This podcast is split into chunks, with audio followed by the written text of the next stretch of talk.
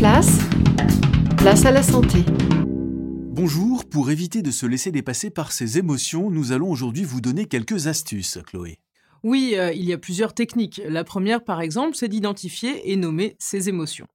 J'ai peur, j'ai le rythme cardiaque qui s'emballe, eh bien c'est un signal physique qu'il faut que j'écoute pour pouvoir identifier l'émotion associée. La deuxième astuce, c'est peut-être d'accepter ses émotions et de lâcher prise.